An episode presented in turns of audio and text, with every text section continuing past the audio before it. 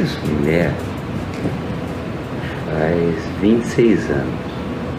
Já apaixonei, pirei por amor.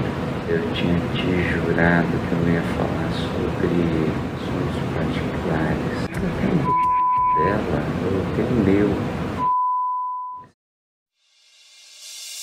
A postura do ex-presidente da CBF não está muito distante daquele assovio pretensioso que muitos homens praticam nas ruas ao verem uma mulher que lhes atrai. O assédio moral e sexual é multifacetado, é uma cultura velada, acobertada pelo machismo estrutural.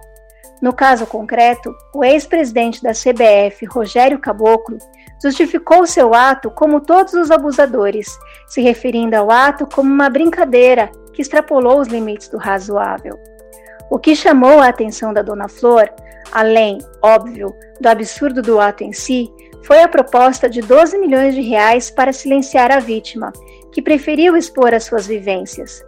Não queremos aqui ser juiz que condena, pois acreditamos no Estado democrático de direito e no devido processo penal.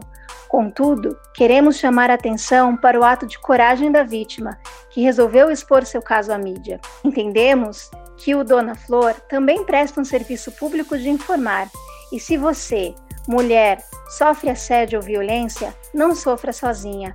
Busque apoio nas delegacias e núcleos assistenciais de sua cidade. A reflexão que cabe é: o dinheiro repara todas as dores? Será que o sistema de justiça está incólume a reputação de casos em que pessoas notórias estão envolvidas? Quantas mulheres sofrem em silêncio diariamente?